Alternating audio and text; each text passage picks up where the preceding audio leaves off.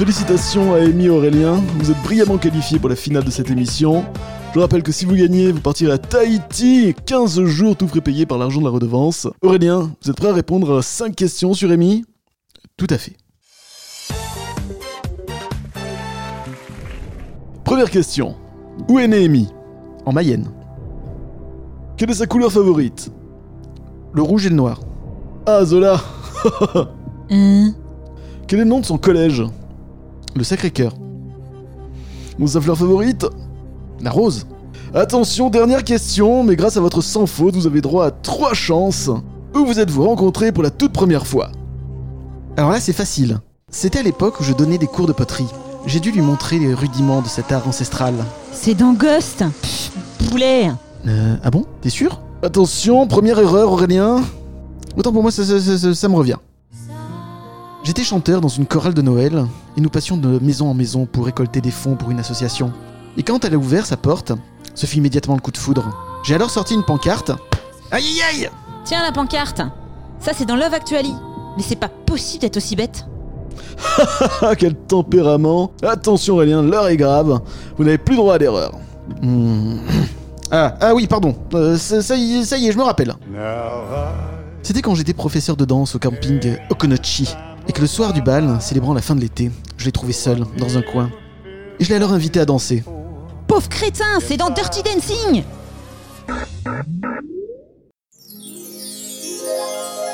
Aurélien Aurélien Hein? Réveille-toi Hein Tu fais un cauchemar Ah oui, ouh là là, c'était affreux. On était dans un jeu télé, je nous faisais perdre un voyage de rêve parce que je n'arrivais pas à me souvenir de la première fois où nous nous sommes rencontrés, alors que je me souvenais exactement du moment où je suis tombé amoureux de toi. C'était la toute première fois où j'ai croisé ton regard et ton sourire, et que j'ai senti mon cœur battre la chamade, et que je n'ai pas réussi à me départir de mon sourire niais. Oh, c'est trop beau mon chéri. Et sinon, il se passait où ce voyage? À Tahiti, Tahiti? Tu nous as fait perdre un voyage à Tahiti alors que je rêve d'y aller? Mais c'est quand que tu vas mettre des paillettes dans ma vie, Aurélien? Ah pourtant je pensais réussir à m'en sortir ce coup-là.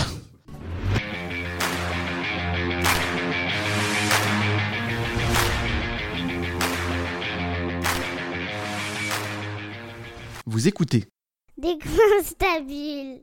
le podcast qui vous parle du 9e art et d'animation avec ceux et pour ceux qui aiment rêver à travers les planches de bande dessinée et les dessins animés. Avant de commencer l'émission, je voulais vous dire à quel point je suis heureux de vous retrouver pour une deuxième saison de Décoinstabule. Lors de la première, j'ai eu la chance de rencontrer des auteurs et des amateurs de 9e art tous plus formidables les uns que les autres. Et je ne doute pas une seule seconde que cette deuxième année soit du même niveau.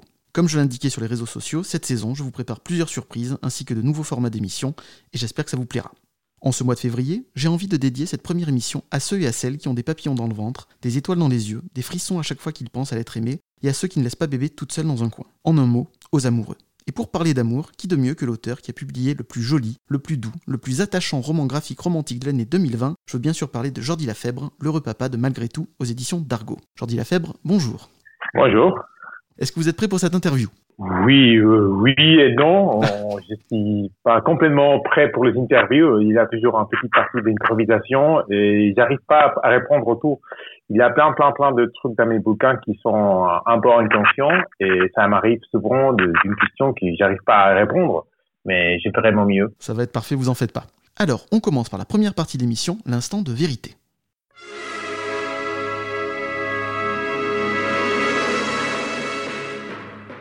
Jordi Lafèbre, quel est votre tout premier souvenir de bande dessinée Euh, Astérix, en fait. Astérix, c'est une histoire, euh, une série qui s'est publiée à l'époque en Espagne. Je pense qu'il se publie encore des, des bouquins de temps en temps, qui s'appelle Mortadelo et Filemon, Mhm. qui c'est un sort d'espion, mais à l'Espagne, c'est un super tube, mais c'est à peine connu à l'extérieur. C'est un truc très, très espagnol. Et tous les gamins de, de- de- des années 80, euh, on lisait ça à la maison. Il y a un bouquin de, de Mortadelo et Filemon à chaque maison de, de chaque gamin de l'Espagne. Et Astérix, j'avais tous les deux. Et moi, je lisais la bande dessinée, même avant de apprendre à lire, en fait. Moi, je flippais avec le dessin et je me plongeais absolument euh, focus total dans le dessin, les petits détails, spécialement sur Astérix, Astérix, euh, les petits détails partout. Et, pour moi, réouvrir le même album d'Astérix aujourd'hui, ça fait tant plaisir parce qu'en fait, je revois les détails que je voyais à l'époque, mais là maintenant avec mes yeux dessinateurs. Mais en plus, ça, ça, ça reste incroyable, c'est super beau. Donc, c'est, je pense que c'est un souvenir qui a collé bien parce qu'en fait, on est capable de revenir à ces planches-là et voir effectivement la, le niveau de la qualité. Moi, j'avais deux coups quand même. C'est vrai que ça reste, ça reste très fort. Euh, il y avait donc des bandes dessinées déjà à la maison, papa ou maman collectionnaient? Oui, mon, mon, oui, pas trop, mais oui, oui, oui, mon papa lisait du comics à l'Espagne, Franco, à l'époque Franco, c'était pas évident. Mhm. Il avait de Superman, de, de, oui, de la bande dessinée de la période, mais pas trop, mais, mais on a hérité quand même. Il avait quelques exemplaires euh, mhm. à la maison quand j'étais petit, mais mes souvenirs sont pas très clairs. Hein. J'imagine que il avait des bandes dessinées comme, comme, comme toutes les familles. Il y avait des albums par là pour lire, sauf que moi, moi, j'ai eu le plonger à fond. Est-ce que vous en lisez toujours des bandes dessinées? Oui, tout à fait, tout à mhm. fait. Juste hier, je lisais. Oui, oui, tout à fait. Euh. Moi, je, je, lis de plus en plus en numérique. Mhm. C'est assez plus facile. Euh, dans mon iPad, c'est très à l'aise et ça me ça me permet d'avoir de, l'espace à la maison parce que mhm. c'est de plus en plus compliqué. Déjà avec les albums des copains, euh, la, la maison se remplit d'albums et je veux pas tout remplir, tout remplir. Donc ça fait c'est un peu triste de, de, jeter les autres. Donc mhm. moi j'ai de moins en moins l'opportunité de remplir de, de nouveaux bouquins. C'est normal venir en festival sans rien. Mais je continue à lire beaucoup au digital, numérique, et euh, évidemment, je prends des bouquins qui, qui me font beaucoup plaisir, tout à fait. Le passage du papier au numérique, ça vous a gêné ou vous y êtes fait assez facilement? Non, non, non, pas du tout. Moi, je, pour lire, pas du tout, en fait. Je, je sais qu'il y a plein d'auteurs qui, qui lui gênent un peu, des lecteurs, mais pas pour ça a été tout à fait normal. Euh, j'utilise un iPad qui est un grand format. Je l'utilise surtout pour dessiner, en fait. Mais c'est vrai que la, la taille de, de l'écran de l'iPad, c'est la même taille qu'une mm planche de dessinée. Et la lecture, c'est de plus en plus, moi, comme je base, en, en train de ma journée en face de l'iPad, pour moi, c'est déjà parti moi. Plus que, plus que les portables, le téléphone, c'est, c'est l'iPad pour moi. Donc, non, pour moi, ça a été tout à, tout à fait facile. Est-ce que vous vous souvenez du moment où vous avez décidé, où vous avez eu envie de devenir professionnel de la bande dessinée? Ah bon, ça, ça c'est question. C'est moi, je pense que que c'était pas une décision. À un moment donné, c'était plutôt plutôt une évidence. Mhm. Euh, moi, je dessinais toute ma vie. Je vous disais que un de mes souvenirs des gamins, mais tout petit, hein, je vous parle de 3 ans, 4 ans, je me plongeais dans les, dans l'intérieur des albums. Je dessinais toute ma vie. J'imagine que déjà petit, j'ai vu que les, les, les adultes, on me disait, ah tiens, ces gamins-là, ils dessinent, ils s'expriment. Euh, comme tous les gamins, ça, ça fait plaisir quand tu vois que les adultes, on te, on te renforce. Là, tu as, tu dis, OK, tu continues comme ça. Et je dessinais toute ma vie. J'étais le gamin de la classe qui dessinait. J'étais le, l'ado qui dessinait à la classe, euh, euh, au collège. À un moment donné, à 15 ans, 16 ans, je commençais à prendre des cours de dessin parce que c'était, c'était mon truc, quoi. Mhm. C'était vraiment ça que je faisais. J'étais pas mauvais au sport, j'étais pas mauvais au euh, niveau social aux études, mais dessiner c'était vraiment un, une activité que j'adorais, ça m'intéressait, je regardais les films, euh, la bande dessinée, l'animation, vraiment ça me parlait beaucoup. Et à un moment donné, à 18 ans, on doit finir les études, on va dire obligatoires et continuer à étudier euh, sa carrière, moi, c'était déjà en évidence. J'imaginais pas mon avenir à faire autre chose. Avant de créer ses propres personnages, euh, souvent les, les, enfants prennent comme exemple d'autres dessinateurs. Vous vous souvenez euh, les dessins que vous tentiez d'imiter à l'époque? Non, en fait, je me, je me souviens que petit, on va dire 9 euh, ans, 10 ans, il avait, j'ai découvert, j'ai regardé comme, comme tous les fans, je disais les, noms, les noms et les prénoms de dessinateurs que j'aimais. Je trouvais les noms, mais regardais les dessins et je cherchais à quel auteur ou l'autre. Et notamment, il y avait plein de japonais, euh, Toriyama, mhm. Otomo. Moi, j'adorais. À l'Espagne, on lit tout. À l'Espagne, on, lisait tout, les Américains, les, les mangas, tout, tout, ensemble. la, la tradition de bande dessinée c'est moins forte qu'en marché francophone. Donc, euh, tout entrait pour la même porte, on va dire. Et, je lisais en toute mélangée. Et je, pour moi, il n'y avait pas de différence. Mais c'est important que, bon, comme je vous disais, il y avait Toriyama dans la télé. Euh, pour moi, c'était un univers tout à fait différent. Il y avait Astérix ou Derso, ça me parlait pas comme, comme nom. Mais j'ai découvert un, dans un magazine espagnol un dessinateur qui s'appelait Jordi, Jordi Vernet. Ah. Et quand il s'appelait comme moi, et du coup, ça, ça, ça m'a parlé parce qu'en fait, je dis, ah, tiens, mec, c'est de là, c'est du coin, c'est comme moi, c'est catalan. Mhm. Donc, ah, c'est possible de devenir professionnel si, si c'est de là. Parce que c'est, dans la tête d'un gamin, c'est pas évident. Mhm. Il y a des métiers qui sont faits euh, à l'extérieur, mais com- comment arriver à faire ça? Mais comme il s'appelait Jordi Bernet, en plus c'est un super dessinateur, un artiste énorme, ça, ça me donnait, comment dire, le- les ponts dans ma tête pour, euh, c'était possible de, devenir professionnel. Et à partir de là, euh, bon, comme je vous dire, à 12 ans, 14 ans, j'ai déjà connaissé beaucoup de maisons d'édition. Euh, alors, c'était un fan, quoi. C'était vraiment un fan. voilà. Donc, il vous a inspiré. Pour, pour parler d'inspiration concrète, à 14 ans, c'était plutôt les mangas, comme je vous Mhm. disais, Dragon Ball, Toriyama. Mhm. Il y avait beaucoup euh, plus plus âgé, 16, 17. J'ai découvert un auteur espagnol qui reste encore un de mes maîtres, qui c'est euh, Prado. Mhm.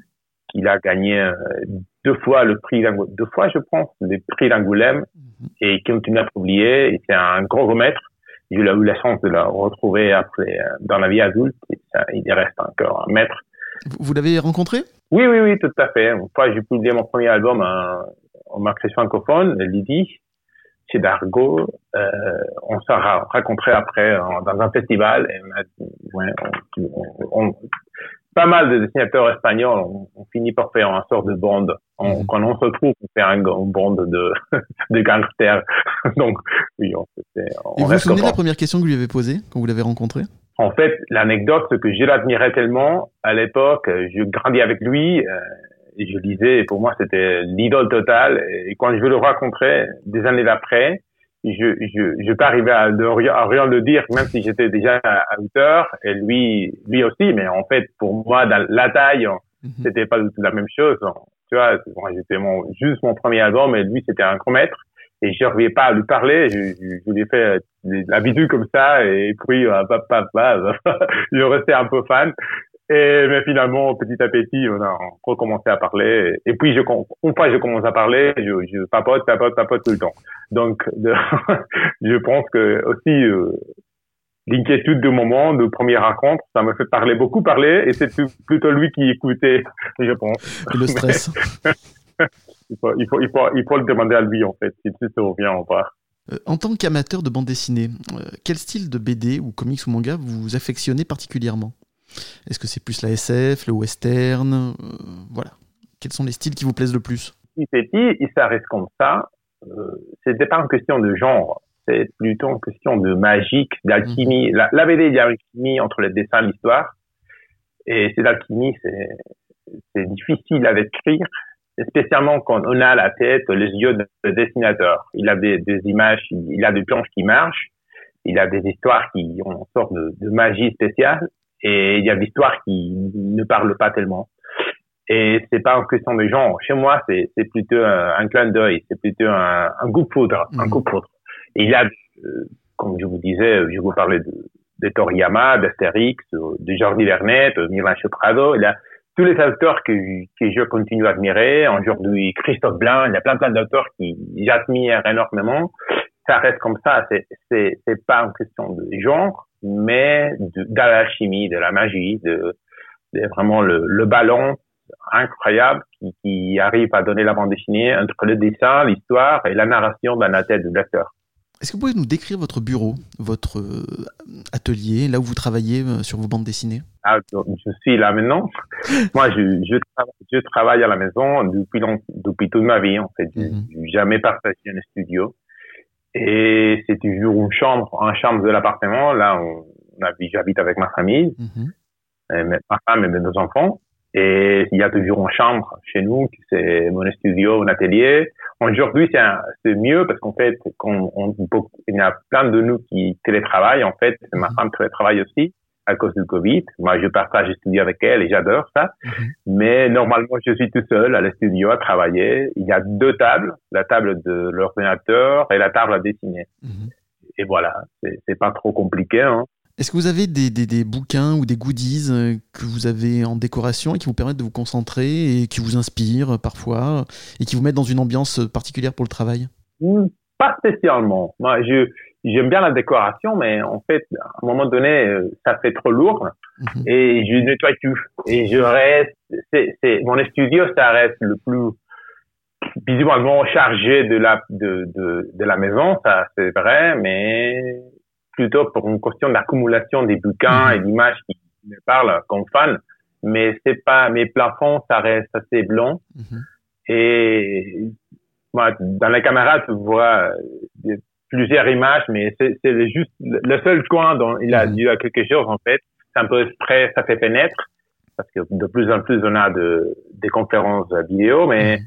mais en fait non, c'est un ça reste un atelier. C'est évident que c'est un atelier quand on rentre. euh, la- Les invités rentrent à la maison, ça fait ah, ça fait ah, c'est ça, c'est ça la, la, la chambre de l'artiste. Mhm. Mais en fait, euh, c'est un bureau, un atelier, euh, à part de la table qui, qui c'est pas à plein, qui est un peu tendu pour dessiner. À part de ça, il n'y a, pas d'évidence que c'est un dessinateur qui, qui habite là. Et il a plein, plein, plein de bouquins, des pinceaux, des, des trucs, des peintures aussi, Mhm. mais, mais c'est pas, pas spécialement comme décoration, non. D'accord. Quand vous travaillez sur une bande dessinée, est-ce que vous travaillez en musique? Ah oui, tout le temps. Et est-ce que ce sont des musiques particulières en fonction du travail que vous faites? Est-ce que c'était par exemple, vous aviez une fait. playlist particulière pour les beaux étés et une autre par contre pour euh, malgré tout? C'est pas tellement fermé, mais en fait, oui, la, la, c'est une question de rythme et c'est une question de, de, de mélodie, de, de, d'ambiance. J'aime pas trop la, la, la, la, la musique des films. Il y a plein de dessinateurs qui, qui travaillent avec la musique des films. Je peux pas parce que les musiques des films sont faites pour donner de l'attention, de la calme. Et moi, j'ai besoin de tout le temps le même rythme dans la tête pour me concentrer à la musique. Et quand je travaille depuis très tôt dans les matins, je me lève très tôt et je commence à dessiner très très tôt, Mhm. vraiment très tôt. Euh, la, la plupart du matin, c'est le silence total. Et puis, je commence à écouter la musique. Et finalement, la nuit, je n'entends plus la musique non plus. Mais ça, ça change de période. Si je veux des enfants ou pas, à l'époque, j'étais étudiant de la bande dessinée, je restais toute la nuit à, à dessiner et je, je mettais de la musique aussi. Mais c'était plus le techno euh, costaud, plus lourde. Mhm. Et ça, mes goûts, mes goûts pour la musique, ça change évidemment comme, comme tous les autres, hein, Mhm. en fonction de mon âge et de mon moment d'esprit. Mais oui, je dessine beaucoup avec la musique. Et finalement, j'ai découvert qu'effectivement, il y a une sorte de musique qui m'aide à me plonger dans l'histoire. Et cette musique, ça change en fonction de l'histoire. Oui, mais c'est pas, c'est pas euh, pro, pro, con- pro vous on va dire. C'est pas, je pense pas à la musique et d'ailleurs à dessiner, sauf que c'est en fonction de la musique que j'ai envie d'écouter. Et finalement, je me rends compte qu'effectivement, il y a une musique que j'écoutais beaucoup les dernières années, les dernières deux années, par rapport aux autres. Euh, à mon, Didi, c'est rempli de jazz. Mon, mon- mes premiers albums sont remplis de jazz, très vite, très, voilà, rythmé. Mhm. Et puis, je passais à la musique plus calme, des violons, la musique classique. Je change, je change en fonction de, et je supporte pas la radio. J'arrive pas à écouter la radio jamais. Et vous concentrez en même temps, oui. Mhm. Et ouais, voilà. Et il y a des gens qui parlent là Tout et je ne comprends pas. voilà. Donc voilà, je, je écoute jamais la radio. Est-ce que pour malgré tout, il y a une musique qui vous vient euh, à l'esprit? Ah oui, en fait, j'ai même fait un playlist Ah, de, des chansons. Ah ouais, ouais, j'ai fait un playlist des chansons qui en fait, c'est comme je vous dire, hein, Mhm. c'est des chansons que j'écoutais beaucoup pour remettre l'ambiance, des chansons que j'aime bien. Mhm. Et finalement, je me suis rendu compte que j'ai fait en sorte de, voilà, de bande sonore de l'album Mhm. et je le même publié sur Spotify. C'est, ça s'appelle Ah. Malgré tout. parfait. Ben, je, mettrai, euh, je mettrai le lien sur le site de, de l'émission. C'est une super idée. Il y a pas mal de gens qui l'écoutent, hein. Mhm. ça marche. hein. Ah, ben, c'est génial. C'est, c'est littéralement, c'est littéralement le, le, la musique que j'écoutais quand je faisais l'album. Euh, Notamment, je l'écoutais plusieurs fois parce qu'en fait, euh, malgré tout, ça m'a pris presque deux ans de production. Et la playlist, ça dit au nord. Donc voilà, c'est pas la même chose. Mais, mais non, effectivement, c'est la musique que j'écoutais beaucoup, beaucoup, beaucoup. Un sort de résumé. Durant vos études d'art euh, à Barcelone, est-ce qu'il y a un professeur en particulier qui vous a marqué? Professeur euh, de dessin, vous disiez? Oui. oh, Oui, plein. Plein et pas particulièrement un ou l'autre. Mhm. Mm, Non, je- ça m'a marqué beaucoup aller euh, à l'école de bande dessinée. Mhm. En fait, je pense qu'il n'y a pas si loin qui, fait- qui fait la bande dessinée parce qu'en fait, il y avait une école de bande dessinée à 10 minutes de chez moi. Et euh, c'était la l'école Jozo à l'époque. L'école, l'école est ouverte 5 heures et puis après, je suis devenu prof de là. Mhm. Mais l'anecdote, pour l'anecdote, de dire que moi, je suis grandi dans un quartier euh, très populaire de Mhm. Barcelone. Et quand je prenais le métro à dos, il y avait des plafonds, euh, des murales euh, dessinés pour l'école Jozo. Et dans ma tête, il y avait une école de, de bande dessinée à chaque quartier de Barcelone. Mhm. C'est tout à fait normal. Mais en fait, non, pas du tout. J'ai découvert après que c'était la seule euh, école de bande dessinée de Barcelone et pour dire la, de la Catalogne et à l'époque même de l'Espagne. Donc c'est, mais c'est complètement hasard. Mais je grandis juste à côté de la de la de l'école Joso de Barcelone et je suis allé à faire des cours de dessin là-bas Mhm. et je suis tombé amoureux de la technique de la bande dessinée. Et comme je vous disais euh, avant, euh, j'adorais la bande dessinée en tant que fan et lecteur, mais j'adorais aussi l'animation. J'adorais, je passais des heures et des heures à regarder des films, de, d'animer, des trucs comme ça, les, cartoons euh, dans la téloche, tout le temps, tout le temps, tout le temps. Et mais il n'y avait pas d'école d'animation à Mhm. côté chez moi. Donc, un peu par hasard, mes parents me sont dit, écoute, on va faire un, prendre un cours là, non? Ça serait bien. Et en fait, effectivement, j'ai adoré.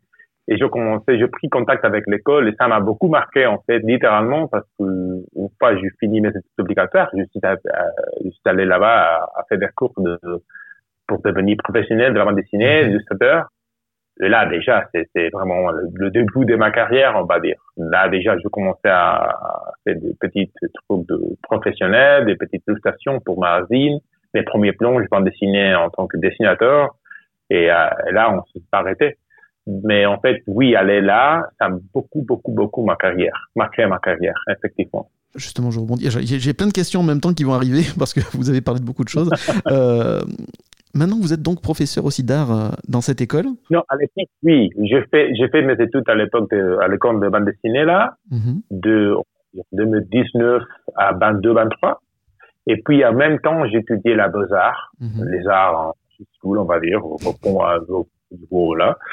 Et j'ai travaillé à l'université. Mes parents voulaient qu'on- quand même que je leur dise, OK, tu, tu devenir dessinateur, mais en fait, tu finis tes études quand même. voilà. Et j'ai fait euh, la carrière des beaux-arts tout complète. Mais la carrière des beaux-arts, devenir artiste, tu vois, ça, ça me parlait pas trop. Et, et je voulais faire la bande dessinée, illustrateur. Et une fois, je, je faisais les deux études en même temps. Et fois, à un moment donné, je commençais à devenir, je suis devenu prof de l'école Mhm. parce que j'avais contact encore. euh, une fois, j'ai fini mes études là. Les gens, les gens, le, le niveau humain de l'école, c'était incroyable. Mhm. Euh, même aujourd'hui encore, je, on est copains avec eux. Il a de, c'était en petite école, mais l'ambiance était extraordinaire. Mhm. Et ça, ça marque beaucoup. euh, c'est pas par rapport à Beaux- à Beaux-Arts de Barcelone, une grosse université, il y a plein plein de gens, mais tu n'arrives pas à avoir contact avec 13 personnes. L'école de, de bande dessinée, là, je veux, c'était une petite ambiance familiale et j'adorais. Mhm. Et, et comme ça, je sais pas comment exactement, mais j'ai pris un cours, d'avoir un cours d'été pour les gamins, puis euh, je suis devenu prof, une substitution, puis d'autres, et un jour j'étais prof de là-bas. Et j'ai fait de prof euh, plus de dix ans. Mais à un moment donné, je me suis arrêté pour, Mhm. pour, pour faire mes propres projets, pour la vie change. non. Mais, mais ça voilà. vous a fait quoi Oui, de, re- de retourner dans votre école, mais en tant qu'enseignant cette fois? Ah, c'est, c'est, bon, à l'é- à l'époque, entre que j'ai fini mes études, euh, je suis devenu prof de là, ça passait pas tellement euh, de temps. euh, pour moi, c'était une profession tout à fait Naturel. naturelle. Mhm. Oui, oui. Je, je, je m'en rendais pas compte qu'en fait, j'étais prof tellement jeune. Je commençais à être prof à 23 ans. et j'avais des élèves qui sont plus âgés que moi en fait.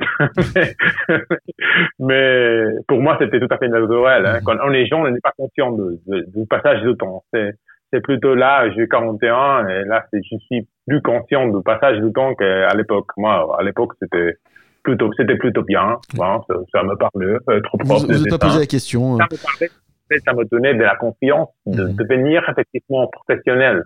Euh, on finit les études à 19 ans, euh, on va dire 20, 21, il y a plein de questions qui se posent et j'ai commencé à publier mes, mes, mes planches professionnellement de bande dessinée. Il y a toujours des questions qui se posent, mais les sous, on va dire, des profs, ça m'a donné une base économique qui me permettait de grandir en tant qu'auteur. Mhm. Et à un moment donné, je suis devenu professionnel grâce, si vous voulez, à, de, à être prof de, dans l'école. Donc, effectivement, cette école a beaucoup, beaucoup, beaucoup marqué ma carrière.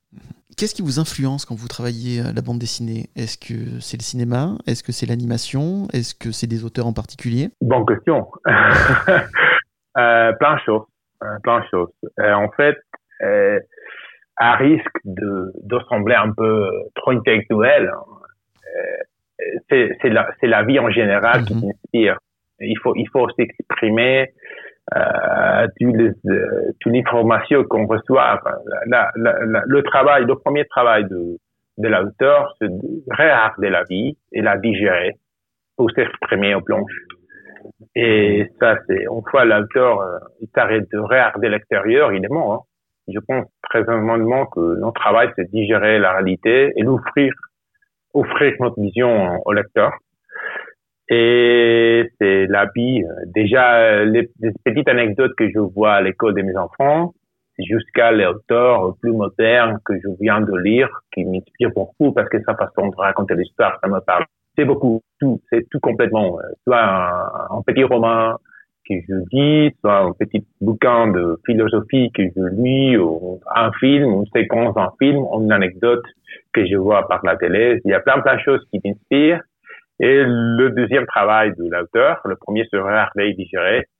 Le deuxième travail, c'est de, de, de, de s'accrocher à ça que tu parles. Euh, c'est chacun un différent. Moi, je, comme auteur, je suis pas là pour offrir la même chose que les autres. Moi, j'essaie de, de donner ma voix à moi. Et voilà, c'est fait en liste de, c'est pas la même chose, la, la liste qui te, de choses qui te parlent, qui, qui t'aiment bien comme l'acteur, mais après, les sujets, choisis les sujets, les tons, spécialement les tons de, dont tu veux parler. Mhm. C'est pour, quand j'étais prof, je disais tout le temps la même chose aux élèves. Je disais, OK, vous avez un micro, vous avez cinq minutes pour parler et vous avez plein, plein, plein de gens qui vous écoutent. Vous disiez quoi, en fait? Mhm. C'est ça. Un bouquin, c'est, c'est l'opportunité de parler aux gens et la question, j'y parle des conneries, hein. Donc voilà, on réfléchit beaucoup. Et les, et les tons de réfléchir et de choisir précisément la, source d'inspiration, c'est le travail de l'auteur. Donc je veux pas vous faire une liste concrète. C'est toujours le travail de digestion générale. Dans, dans, Malgré tout, euh, je trouve qu'il y a des inspirations quand même cinématographiques. Exemple, Anna ressemble énormément à Audrey Hepburn. Ah, tout à fait. Que, ah, ça, si, si, si, non, non, vous ne trompez pas du tout. Non, non, non. Et, eh, malgré tout, c'est un bouquin que ça m'a pris beaucoup de temps à le faire, mais encore plus à le digérer, comme je vous disais, à le, à le, à le créer dans ma tête. Ce sont des années, des, des influences partout. Et je, il un moment donné, j'ai accepté de, j'ai oublié plein de choses de la source d'inspiration. À un moment donné, c'était plutôt euh, un sac à moi euh, avec de petites euh, histoires ici et là euh, que j'avais rempli avec le temps. Et je voulais parler de l'amour en général. Je voulais mettre dans un bouquin de nos jours, on va dire moderne, la, la tradition de, de romanticisme. Et je savais que je voulais pas faire un roman romantique classique parce qu'en fait, mm-hmm. la notion, la notion qu'on a de l'amour c'est pas la même chose qu'à l'époque. Donc, il, il, il, faisait mettre un, un sort de la modernité. Modernité, c'est un, mot très très grand, mais euh, voilà, le mettre à nos jours et se poser des questions. Et je voulais me mettre des questions. Et là, un de films plus romantique, plus cliché pour les bons dans le dans le dans le tradition de cinéma Hollywood romantique, c'est Bergquist Tiffany, mais c'est un film incroyable. Après, c'est marrant parce qu'en fait, le film, c'est plus doux que les romans. Les romans, ça reste, euh, le roman de Truman Capote, ça reste, euh, c'est plus compliqué, hein. je sais pas si tout le monde, pas tout le monde l'a lu. Et, et, et, vraiment, il y a plein de gens qui, a, qui le film, qui a pas lu le roman. Mhm. Dans le roman, c'est plus compliqué. Je vous dis pas pourquoi, mais, mais ça reste ironique. Donc voilà, le, le clin d'œil à Tiffany, c'est, c'est évident. Euh, Audrey Hepburn, ça reste un des stars de Hollywood, un de, pour moi, un des plus grosses stars qu'il a jamais existé. Euh, sa présence dans le, dans l'écran, c'était incroyable. Et la bande dessinée, ça nous permet de mettre, de, de choisir l'acteur qu'on veut. Donc voilà, je, je de faire Audrey Hepburn tout façon évident chez moi. C'était, je la dessinais d'abord, dessiner pour voir si ça marchait ou pas, et puis des dessins euh, dans les planches à, vouloir un peu, euh, voilà. Mais oui, oui, tout à fait. C'est Audrey Hepburn. Et euh, donc, quand vous avez dessiné malgré tout, vous avez, vous êtes imaginé en faire un film ou pas du tout? Non. Euh, en fait, malgré tout, son, son, l'âme de malgré tout, c'est effectivement bande dessinée. Ça, Mhm. ça, ça, ça, ça a l'air con, mais en fait, pas du tout. Voilà, je voulais faire un, un poème, et c'est pour ça que ce chapitré, en fait, malgré tout, c'est chapitré, et je voulais faire un poème Mhm. comme la, dans la tradition énorme de poèmes d'amour, voilà, Shakespeare, euh, euh, la Divine Comédie, voilà. Et je voulais pas tomber dans le dans le complexe de je veux faire un film, mais je veux pas l'argent de faire un Mhm. film, donc je fais un bande dessinée. Non, non, je voulais faire un bande dessinée et comme je vous parlais avant de l'alchimie Mhm. entre les dessins et les mots, que c'est la bande dessinée. J'adore le, le- la bande dessinée comme voilà, sa, sa forme, sa capacité de, de s'exprimer, le, tous les trucs qui, qui nous, qui nous permet de, de faire la bande dessinée. Et en plus, je dessinais chez Marketu les trucs qui, sont invisibles. Je, je voulais dessiner la musique, je voulais dessiner les bains, je voulais dessiner les sentiments. Je voulais absolument dessiner, arriver à dessiner des trucs qui sont pas visibles dans la vie réelle ou au cinéma. Mhm. Donc, c'est vrai que la narration, parfois, ça reste un peu cinématographique, mais ça part beaucoup de mes influences inconscientes, comme tout que de mon focus à l'heure de la narration en bande dessinée. Moi, je fais un, malgré tout, ces, ces chapitrés, c'est un confié. C'est la même, euh, la même pagination tout le temps. Et la même sorte de pagination, un confié, six cases par planche. Et, et je fais beaucoup, beaucoup, beaucoup d'attention à le, à le rythme intérieur des planches et du chapitre précisément pour être, pour rester dans la tradition de bande dessinée. C'est pas du tout le complexe non plus de roman, parce qu'à un moment donné, un des sources de, d'inspiration de Maltratus, c'était un roman que j'adorais de Natalia Ginsburg. C'est un romancier italien. Euh, il y a un roman qui s'appelle La Bille et la maison, que c'est un roman épistolaire dont il y a deux amoureux qui sont, ils ont changé de lettres entre les amoureux et puis les copains de, des amoureux, il a plein de lettres entre tous et tu, tu découvres l'histoire, le lecteur découvre l'histoire au fur et à mesure qu'il lit les lettres de, entre les copains. Et à un moment donné, quand je lisais ce roman-là, je me suis dit, ce serait bien de découvrir une histoire à l'envers. Parce qu'en fait, pendant cette voie de lettres, euh, on fait un pile de lettres. Et la dernière lettre, finalement, c'est la première de la pile. Mhm. Donc, je me suis dit, pourquoi pas recommencer à l'envers et lire tout d'abord la dernière lettre et relire l'histoire à l'envers jusqu'à arriver à la première lettre qu'on se voit des amoureux. Ça, ça c'est un de, un de points partis de Martin 2. Et c'était un roman. Donc, dans ma tête, l'histoire a commencé dans un roman, comme un roman épistolaire. Sauf qu'en bande dessinée, faire un roman épistolaire, c'est ça, ça, ça, ça reste trop lourd. C'est trop lettres, trop lettré, trop, trop texte. Donc, je, je, passais au dialogue pour vous dire que, en fait, effectivement, je voulais pas tomber trop dans le, je voulais pas tomber trop dans le texte d'un roman ou dans le contexte au cinéma. Je voulais faire absolument une bande dessinée et je l'imaginais comme ça. Et ça demande une certaine technique, mais mmh. voilà, c'est, c'est notre métier. Donc justement pour parler de la technique, euh, malgré tout c'est la première bande dessinée que vous faites en tant que dessinateur et scénariste. Vous avez commencé Mhm. en plus avec un sujet pas facile, c'est-à-dire que vous prenez justement à rebroustant l'histoire. Comment vous avez Ouais. organisé vos idées? C'est- C'est-à-dire vous aviez déjà écrit l'histoire dans le bon sens, dans le sens normal de l'évolution, et après vous avez retravaillé ça, ou dès le départ vous avez commencé par la fin? Non, non, non. Je, de départ, je commençais par la fin parce que je voulais euh, avoir l'impression du rythme de lecture au fur et à mesure que je écrivais le roman. euh, je voulais voir le, ça que vous donnez. Il y a aussi une sorte d'inspiration euh, très importante, tout petit mais important dans le dans le marketing, que c'est un, un, une sculpture de un sculpteur, un artiste espagnol qui est Miquel Barcelo. Et la sculpture, c'est un éléphant qui fait le, qui fait à l'inverse, qui se tient par la trompe. Et j'ai vu cette sculpture, c'est une sculpture énorme, de euh, 15 mètres. Et je l'ai vu en direct à Barcelone et ça m'a beaucoup, beaucoup parlé.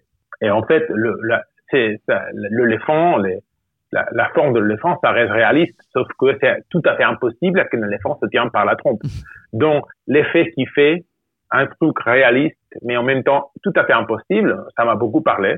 Et ça reste, là, ça restait dans la source d'inspiration de ma lecture. Je voulais avoir cette impression de lecteur à ces sortes de vertige qui fait de lire une histoire à la berce. Et pour avoir cette sorte de, de, comme lecteur, je devais absolument l'écrire à la berce aussi. Donc, à un moment donné, j'étais obligé de savoir où est-ce que je allais en tant que scénariste, c'était quoi la fin, c'était quoi le point fort de l'histoire, le, méandre de l'histoire, on va dire. Mais ça, reste un de un de techniques de scénariste, mais la, la structure du roman, été fait effectivement au, au, même sens que la lecture, on va dire de la fin jusqu'à la source, à l'inverse. Malgré tout, euh, et votre donc votre dernier album qui est sorti, ça fait si je me trompe pas une quinzaine d'années que maintenant vous êtes professionnel dans la bande dessinée et que vous publiez régulièrement. Est-ce que c'est mmh. l'album qui vous a apporté le plus de satisfaction ou est-ce que sur les 15 années vous avez une tendresse particulière pour un autre album?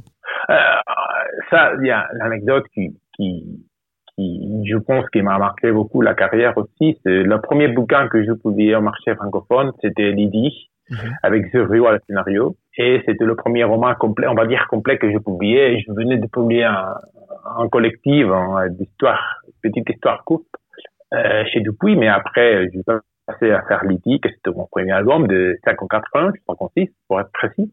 Mais c'était un tout petit bouquin, en 2010. Sauf que Lydie a trouvé son public.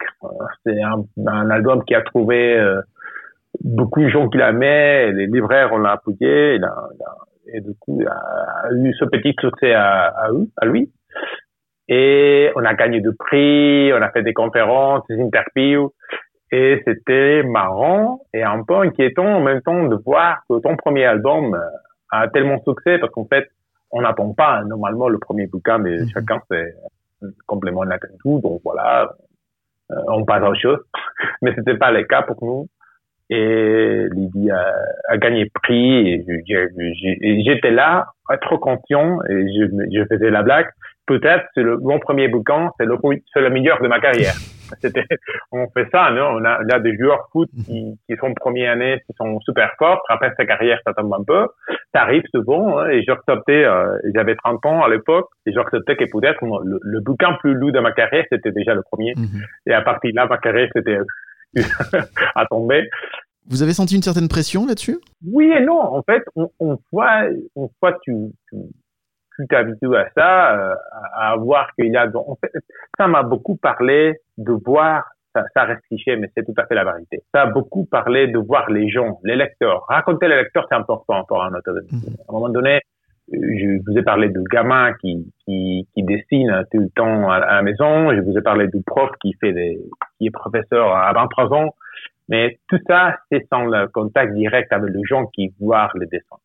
Et trouver le, les gens, euh, ça m'a beaucoup, beaucoup, beaucoup touché. Euh, faire la première fois que je que j'ai eu la ligne, la fameuse ligne de, de gens qui, qui veut faire se décasser l'album, c'était une toute petite ligne, mais c'est touchant. Ça reste touchant pour un jeune auteur de voir du gens qui l'attend pour se faire dédicacer l'album, ton album. Donc, à partir d'ici, j'ai eu, j'ai eu ça tout en tête. Il y, a, il y aura des gens qui vont lire le bouquin. Ce sera un genre ou l'autre. On, sorte de public ou l'autre. Ce sera plus jeune, jeune, ça dépend. Mais c'est pas, c'est plus en question d'argent. Oui, effectivement, c'est notre métier, c'est un gagner de l'argent, c'est important. Oui, effectivement, trouver un éditeur, c'est important. Oui, effectivement, trouver une histoire qui tient, c'est important. Mais pour moi, le plus important, ça reste digérer la réalité et offrir cette réalité au lecteur. Et ce passage direct, du coup, la, la pression, c'est moins pression parce que tu, tu, tu, tu t'attends pas le succès, tu n'attends pas l'objet en tant que bouquin. Ton focus, c'est directement au public. Et ça me donne, ça me relaxe à moi. En fait, je, là maintenant, je, je, commence à travailler dans le prochain album mhm. et je pense à lecteur. Je pense à lecteur et je pense à moi. C'est toujours un dialogue, un lecteur qui n'existe pas. En fait, c'est pas mon public encore, c'est le public de bouquin. Mais je pense à eux et à, à moi, en fait. La pression, euh, les chiffres, tout ça, ça complique les choses. Il faut avoir une connexion euh, avec la source. Et la source, c'est toujours les, les racines, c'est toujours euh, raconter des histoires. Et donc là, avec le Covid, vous ne faites plus de festival, forcément, et ça vous manque en fait, j'ai fait une petite promotion de ma culture, euh, juste le trois semaines de fenêtre qu'on avait après, après, il y avait une, sorte de période de calme entre le premier bac et la deuxième bac, et c'était juste la, pour hasard, le, le, la sortie de ma culture, ça a été de, de fin de septembre, début d'octobre. Je fais trois sorties, trois voyages, euh, je racontais des gens, et c'était suffi. En fait, j'étais un peu fatigué déjà. Et juste quand je commençais à, être, à avoir mes, mes fatigues à moi, euh, ok, je vais revenir à la maison, retravailler dans mes planches. On reste timide, hein. c'est bien retrouver le public, mais mhm. on est timide, les dessinateurs, les acteurs, on est timide. Donc voilà. Et quand je commençais à être euh, un peu fatigué, euh, ça, la deuxième barre est arrivée et, et, on a fermé les portes. Et voilà, on est, on est d'un coup tous à la maison. Et je, on a eu la chance. C'est, la, la, la, la, situation du Covid, c'est compliqué pour plein plein de gens. Le libraire ont fermé. Il y a des gens qui ont sorti son nouveauté euh, sans avoir la possibilité de trouver euh, un public directement. Euh, nous, on a beaucoup beaucoup de chance avec Marketou. On, on, a sorti juste avec la fenêtre de, des ouvertures de librairie. Et donc, pour moi, c'était bien. Malgré tout, je le répète, c'est votre première bande dessinée où vous êtes auteur, dessinateur et scénariste. Avant, vous travailliez souvent avec Zidrou, donc sur beaucoup de, collections, Les Beaux Étés, Lydie, comme vous le disiez euh, tout à l'heure. Vous aviez cette envie de raconter votre propre histoire? Ah, tout à fait, tout le temps. Tout le temps. En fait, euh, je raconterai Zidrou 2007, 8, je m'arrête pas. Mais déjà, en première rencontre, on a décidé de travailler ensemble. Mais je lui dis, un jour, je voudrais faire mes histoires à moi. C'était toujours dans ma tête. Sauf que au marché francophone, c'est compliqué. Vous, le lecteur, vous êtes très exigeant. Vous faites bien de être exigeant, mais c'est pas évident de placer une histoire. Et c'est pas la même chose, c'est une narration, euh, arriver à raconter une histoire avec des dessins qu'écrire un scénario, c'est pas autre, c'est un métier tout à fait différent. Et on connaître ton public et connaître tu es qui en tant que scénariste, c'est, c'est, autre chose. J'admire énormément les gens qui, qui font directement avec ses 23, 24 ans, et qui se jettent euh, à faire des histoires. Moi, j'ai une admiration totale pour ces sortes d'auteurs bah, ça m'a demandé de, un peu plus de temps de réfléchir à quoi que je vais vous dire en tant que dessinateur pour me jeter à, faire des histoires. C'était, pour moi, c'était un, défi, un bel défi, une chose que je voulais absolument faire. Et à un moment donné, je dis, OK, bon, à l'époque, j'étais 38. Moi, soit c'est maintenant, soit c'est jamais. en fait, à un moment donné, c'est trop tard. Et je, me suis, j'étais à l'eau, hein, comme Zeno. Mais moi, c'était une chose que je voulais faire absolument. Si, si, tout le temps. en tout cas, pour, pour finir la réponse, en tout cas, j'écris toute ma vie. J'ai plein carnet des histoires privées, d'essayer des scénarios, j'essaie de déplacer mes projets aux éditeurs, euh, j'ai fait toute ma vie. Sauf que la collaboration avec Zilfou, ça marchait bien. On a on commencé une série. Bon, j'étais bien comme dessinateur, ça, ça ma, ma carrière marchait bien. Donc, il n'y avait pas raison pour changer ou couper euh, d'une façon forcée. Mhm. Donc, mais tout est devenu, est arrivé d'une façon naturelle. À un moment donné, on avait une sorte de pause avec la série, de beaux étés, on avait une pause. Et je parlais aux, éditeurs avec un front confiance, j'ai une histoire en tête, ah, ok, tu peux essayer, oui, j'essayais. Et du coup, le dossier a racolé bien. Je fais le premier scénario. Mais pour moi, c'était pas me jeter à l'aventure complètement au vide. Quand ces, différents âges, pour moi, ça m'a donné l'expérience, un peu la calme. Quand j'écrivais, à un moment de, de, faire le scénario de, de je j'avais pas l'impression que c'était la première fois dans ma vie. Tu vois, c'était pas, c'était effectivement mon premier scénario long, mais la façon de faire, la façon de travailler, la, la façon de penser, c'était déjà là. Mmh. C'est pas venu de nulle part. Hein. Vous aviez déjà beaucoup travaillé au niveau euh, écriture. Mmh.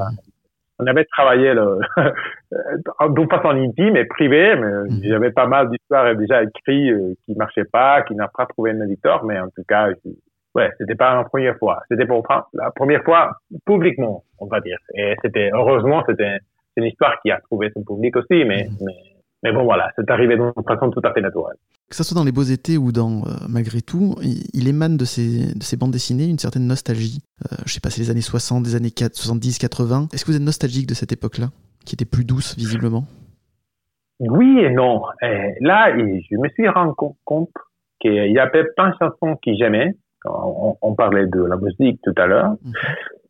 Et, à un moment donné, je me suis rendu compte qu'il y a plein de chansons que j'aimais, si on fait de mes chansons favoris, il a plein de chansons qui parlent de l'enfance de l'auteur. Il a une chanson de Tom Waits qui parle de son enfance. Il a plein de chansons qui, parlent de, l'enfance en sort d'une enfance imaginaire ou le période qu'on était petit. Et effectivement, ça me parle.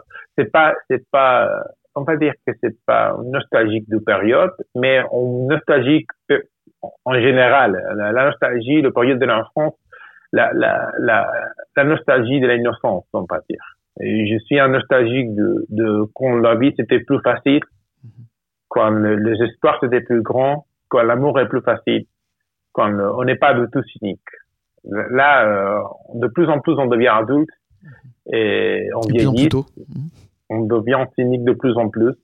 Moi, j'ai une fille de 10 ans et elle a déjà son, son iPad, elle a déjà ce truc euh, d'internet. Et comme papa, je me suis, euh, je suis obligé à l'expliquer euh, qu'internet, il faut faire attention, mhm. que mais voilà, que pas tout le monde est bon, que pas tout le monde forcément va vouloir le mieux pour elle. Et ça déjà en 10 ans, c'est compliqué. On, on, on, est de plus en plus on est connecté et de plus en plus il faut faire attention parce que l'aspect connexion c'est pas toujours bien. Mhm. et je suis nostalgique de, du monde sans cynisme. De, je reviens à Miyazaki. Mhm. Euh, chez, l'univers de Miyazaki, il y a des gens qui sont bons, il y a des gens qui sont mauvais, il y a des méchants, mais rarement toi du cynisme. Mhm. Tout est romantique, tout est facile, tout est propre. Et là, je suis un peu nostalgique de cette façon de faire. Ça, oui pas forcément d'eau. Et, de l'autre côté, j'adore le 20e siècle. Un de, mes rêves impossibles, c'est de voyager pour le 20e siècle. Je ferais, euh, euh, il y a plein, euh, le New York des années 20, ça, ça, ça m'inspire beaucoup. Euh, la première guerre mondiale, ça m'excite beaucoup, ça me parle. La deuxième guerre mondiale, c'est fascinant. Mais puis la guerre de Vietnam aussi, le Japon des années 50, le Japon des années 60-70, euh, c'est énorme. L'Afrique du début du XXe siècle, il y a plein, plein, plein d'anecdotes, d'histoires, d'images qui me parlent beaucoup. Je passe des heures à regarder de, de belles photos. Je mhm. suis un passionné du XXe siècle. Donc, et tous les deux, ça fait que peut-être mon univers graphique s'arrête dans le XXe siècle, on va dire la première moitié, mhm. pas, la, pas, pas précisément la fin, pas précisément les années 80-90, mais juste avant. Peut-être, oui. Mais je je force pas, hein, ça sort de façon naturelle. Euh, vous aviez indiqué que vous aviez euh, deux petites filles. Euh, est-ce que vous leur, est-ce que vous partagez avec euh, elles votre goût de la bande dessinée? Elle commence à lire. Je force pas. En mhm. fait, je, je, je la, ma peur à moi, c'est juste Lambert, qui comme papa c'est dessinateur et auteur bande dessinée, on la force à lire la BD tout le temps. Moi, je, je pas. Ma, femme et moi, tous les deux sont passionnés de la lecture. Mm-hmm. Ma femme est passionnée de la lecture. Et je pense qu'à notre enfant, ça va passer de façon naturelle aussi de, de nous voir lire, de mm-hmm. voir des bouquins tout le temps. En plus, euh, ma femme, pour travail, elle parle allemand parfaitement. Donc, on a les bouquins de plein de langues différentes à la mm-hmm. maison. On a des français, en espagnol, en catalan, en anglais, en allemand. Donc pour nos enfants, la lecture, ça reste naturel. Je pense qu'à un moment donné, ça, ils vont avoir la curiosité pour juste qu'on fait tous les enfants de voir, de faire la même chose qu'ils fait ses, ses, parents. Et on les moments de lecture à, à notre maison, c'est c'est présent à chaque jour. À chaque jour, il y a un moment donné des lectures pour pour tous les deux, le petit pour l'aîné. Et moi, comme je vous disais, je lis la bande dessinée ici et là. Moi, je travaille beaucoup, mais mais quand je lis la bande dessinée, c'est c'est c'est pas isolé. Ils vont pouvoir lire ton la bande dessinée ils sont partout tout le temps, et aussi l'animation, aussi des, des films d'animation. Donc, on force pas, c'est là, c'est là, c'est juste là. Je pense que ils sont ils sont ils sont de, de bons lecteurs aussi. Et donc, est-ce qu'elles tombent par hasard parfois sur vos planches? Est-ce qu'elles donnent leur avis? Ah ouais, ça, ça, ça, ils arrivaient et ça fait un plaisir bizarre de Mhm. voir tes enfants lire tes bouquins en savant que c'est toi qui l'as fait, mais en fait, tu n'as pas forcé le moment. Tu vois, c'est, c'est, c'est juste que ça, ça, ça arrive. À un moment donné, c'est un enfant qui prend, qui prend différents bouquins. À un moment donné, elle, elle a, elle a pris euh, le tome 3 des Beaux-Étés et je la voyais faire des, ses souris à elle. Et ça, ça me, ça m'a touché énormément. Et je dis, euh, c'est quoi que, que mais je, j'ai posé la même question que j'ai posée à tout le public, spécialement quand je, le public jeune, et je demande euh, qu'est-ce que tu as aimé, qu'est-ce que tu aimais pas, qu'est-ce que tu te parles, pour avoir ce contact avec le public, que pour moi c'est important. Et ma fille m'a répondu qu'est-ce qu'elle a aimé, qu'est-ce qu'elle aimait pas, voilà, comme la reste du public, sauf que c'était ma fille. Donc ça, ça m'a énormément touché. Oui, ça, ça, c'est vrai, c'est vrai. Euh, Vous indiquez que vous aimiez beaucoup l'animation. Est-ce que déjà, Oui. dans votre enfance, il y a un dessin animé qui vous a marqué particulièrement? Ah ouais, non, oui, tout à fait. Là, chaque jour. Euh, tout petit, euh, je me levais, je veux pas aller très très petit, hein, euh, 4 ans, 5 ans, et je me levais, je, je, je mettais la télé sans devoir, parce que mon papa dormait, Mhm. et il voulait absolument qu'on le réveillait avec les sons de la télé. Mais moi, je voulais faire les cartons dans la télé, donc je me levais tout seul avec mon pyjama, je mettais la, levée, la, la télé, et je baissais le volume de la télé, je voyais le, le, le cartoon en, en, en silence total. Et le cartoon qui marchait en, en silence, c'était euh, le Warner Brothers avec Chuck Jones. Mhm. Et déjà petit, je voyais la différence quand c'était Chuck Jones au pas, le réalisateur. Moi, j'avais l'œil. hein. ah, moi, j'adorais, j'adorais, j'adorais. Mhm. Et Chuck Jones, ça reste une de source d'inspiration euh, toute ma vie. Et à partir de Chuck Jones et Warner Brothers, Bugs Bunny, tout ça, là, j'adorais l'animation. Ça restait un de, un de, de sources énormes d'inspiration. Après, je, vous- ai parlé déjà de Dragon Ball, je vous ai parlé déjà de Miyazaki, le manga, Akira, mais aussi le, Disney des années 60, les Dalmatiens. Ah, ben, j'adore. Je, je pourrais vous parler des heures et des heures. Mhm.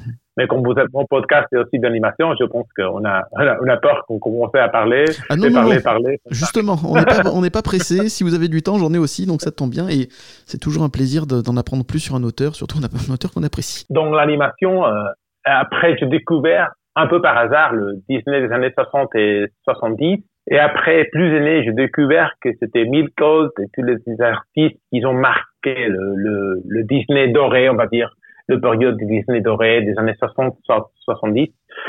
Et j'adore le- les sortes de, de- de- de- les styles, hein. mais ça colle aussi dans le période historique qu'on parlait précisément. euh, Tu, tu te colles bien dans ma tête, c'est le, le Disney, les, les cartoons de Hollywood de, de période, et Astérix aussi.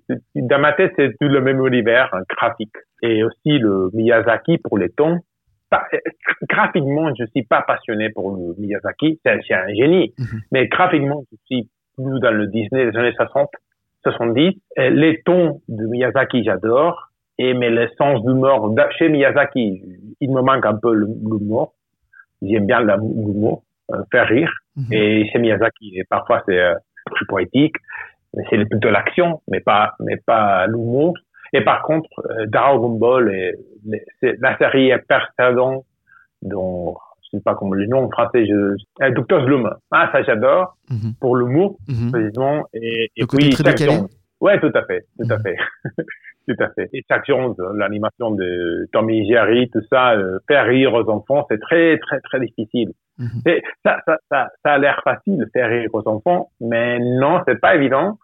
Et en plus, euh, faire l'humour que ça tient le coup 50 ans après, Mhm. c'est juste pour les maîtres. Hein. Euh, ça, c'est très, très, très beau. Donc voilà. Donc vous considérez que c'est plus facile d'émouvoir que de faire rire? Il n'y a rien facile. hein. Non, rien n'est facile. Euh, Faire pleurer, c'est difficile. Faire rire, c'est difficile. L'action, c'est très compliqué. Et faire des personnages solides hein, qui, qui, avec, euh, qui ont une construction humaine, c'est compliqué. Hein. Faire la fiction, c'est très, c'est dur, c'est très dur, c'est très dur. À trouver les tons, euh, faire des histoires iconiques, des personnages iconiques, c'est une, je- une admiration totale pour tous les gens qui, qui essaient de raconter des histoires. C'est dur, hein. c'est très tellement compliqué. En plus, on est tous des passionnés. Euh, je connais pas un seul auteur, soit l'animation, soit la bande dessinée, qu'on est cynique. Moi, j'ai fait ça pour l'argent, tu vois, mais j'aime pas. Je connais pas un seul qui est comme ça. Tu vois, on est tous passionnés. Euh, chaque, chacun, chacun ou une de nous, auteurs, autrices, euh, on est tous limités par notre propre défaut et on fait notre mieux. Donc voilà, tout est difficile. Euh, moi, je trouve que faire rire, c'est compliqué et raconter des histoires qui sont qui qui, qui ont un sort, on va dire, qui, qui a quelque chose à raconter, qui une histoire qui te touche, c'est compliqué. Et encore plus compliqué, qui raconte une histoire qui te touche avec un sourire dans le lèvre. Mhm. C'est déjà trop compliqué.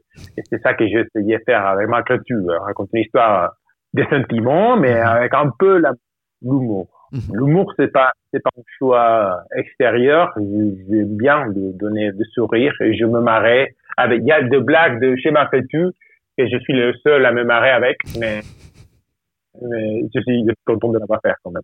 Donc il n'y a pas actuellement de film d'animation qui vous ait marqué particulièrement Actuellement, l'animation. Ah Mhm. ouais, non, je- le Pixar, Pixar moderne, j'adore. Mhm. Le dernier Soul, euh, j'adorais. Mhm. Le, ça fait quelques minutes, on avoue le, comment voir ton propre dragon, euh, comment, comment tra- entraîner le propre dragon, enfant. C'est Oh I Train Your Dragon, c'est Dragon en français, tout simplement. Et voilà, on, on, on était en train de la voir hein, avant ces podcasts-là avec mon enfant et je l'ai vu plusieurs fois et je continue à adorer.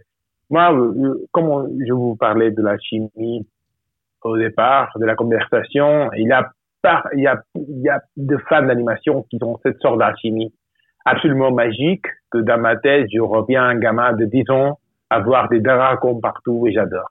Et quand ça arrive, je suis content. Je suis content de trouver un film d'animation ou en BD qui me parle à ce niveau-là. Moi, comme adulte, j'aime bien les romans, euh, de lire, des- notamment il y a des histoires plus adultes qui sont plus denses, euh, qui ont une identité euh, différente, euh, le roman, le- tout à fait. Hein, on peut parler de littérature aussi, mais quand ça arrive un film d'animation qui j'aime bien, ah c'est extraordinaire, c'est extraordinaire. Et ça arrive que par les anciens, hein, ça arrive aussi pour les modernes. Mhm. Le dernier Coco, j'adorais, je pleurais, je pleurais plusieurs fois euh, au salle de cinéma.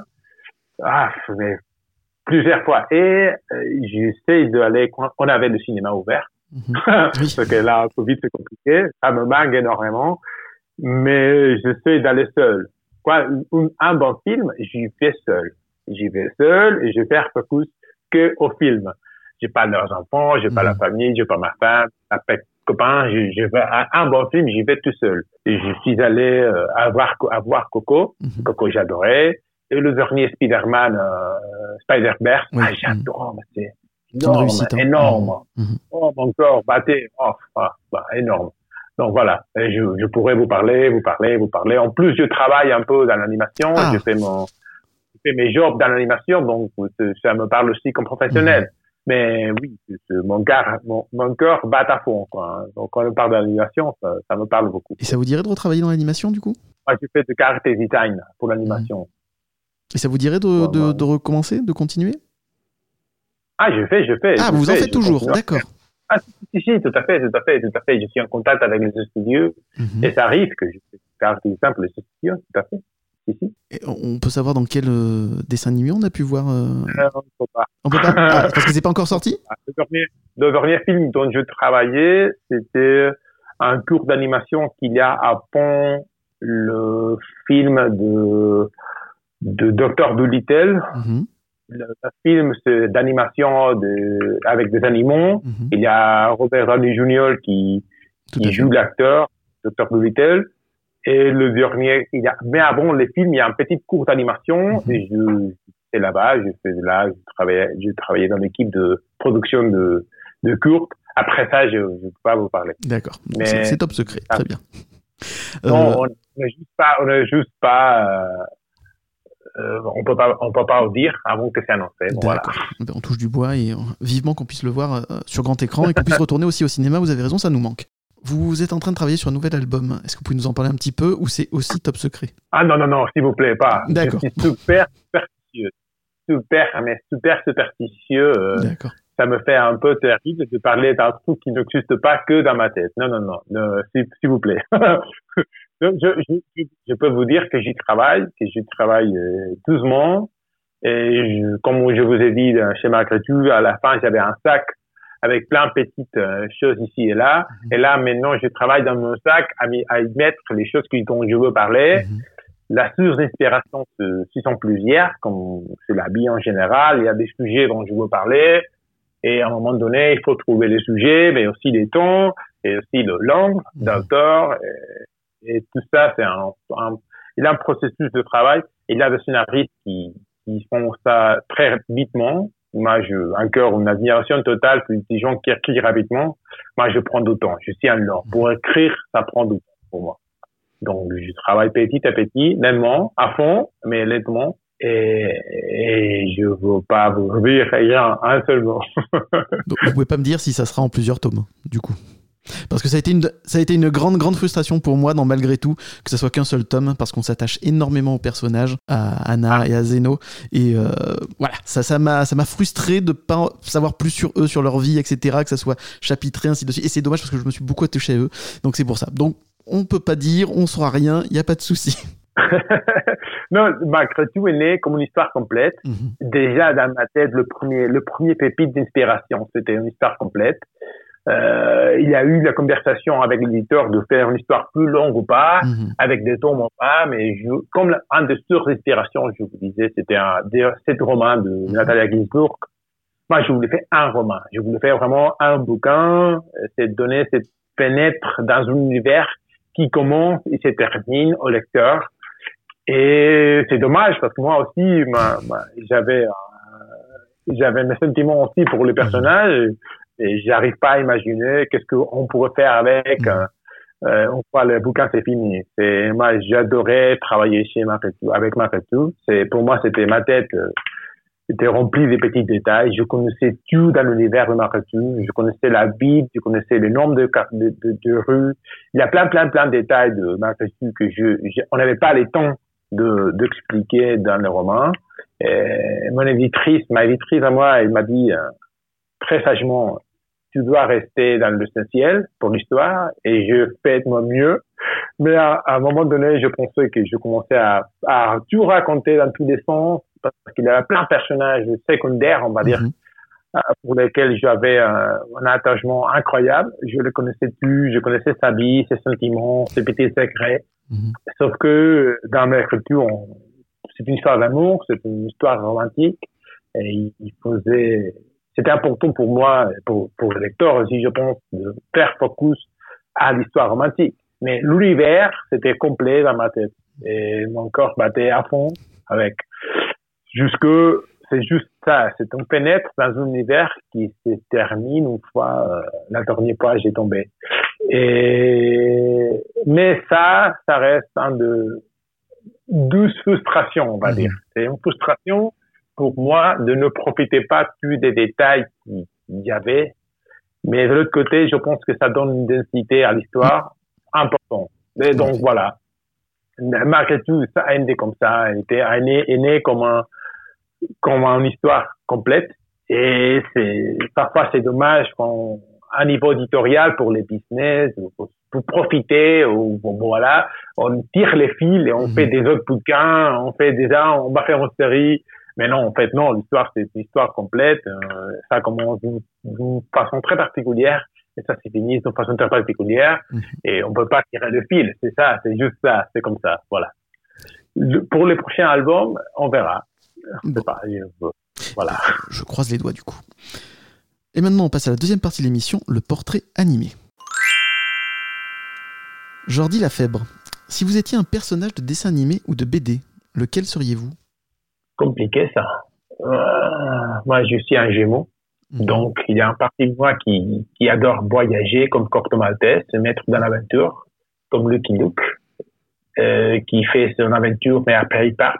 Ça, ça, ça, me, ça, me, ça me parlait beaucoup quand j'étais gamin, de Lucky Luke, il voyageait tout le temps, Mhm. mais je, je pensais tout le temps, mais il avait tout en fait. Mais je comprenais pas qu'il qu'il qu'il avait été nulle part, en fait. Et, et à chaque aventure, il part, à la fin de l'aventure, il part, il partait, et moi je comprenais pas, ça me parlait beaucoup. Moi, en fait, c'est un rond de monde. Et, et- et il y a un parti de moi qui aime bien cette image de, de beaucoup faire plein de choses différentes dans le monde et ne rester pas dans le même coin. Un peu comme Zeno chez Mhm. Mapletou, c'est pas, c'est pas pour hasard. C'est pas pour hasard. Et de l'autre côté, je suis très familial. J'adore mon petit village, euh, habiter avec ma famille et rester coincé euh, avec mes bouquins, mes histoires, mes dessins à moi dans ma table. C'est un zombie très calme. Et je pas, je connais pas de, de personnages qui sont comme ça. Peut-être. Pour revenir, pour revenir à Astérix Obélix, Mhm. ils font, ils font toutes les choses, non? On voit Astérix, on- il voyage beaucoup, il fait ses aventures, mais en fait, il habite clairement chez lui, et c'est un, un de, habitant de chez lui. Donc, on va dire, on- ok, on y va, euh, Astérix. Pourquoi pas? Dans quel univers de bande dessinée ou de BD aimeriez-vous vivre?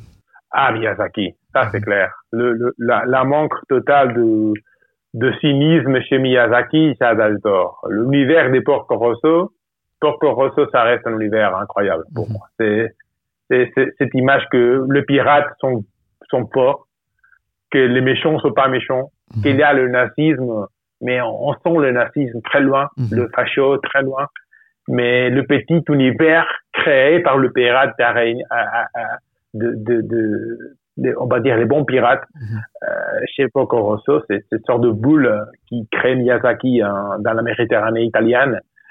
Ça, c'est euh, incroyable. Euh, J'aimerais faire bien tous mes bouquins pourraient se passer là-bas.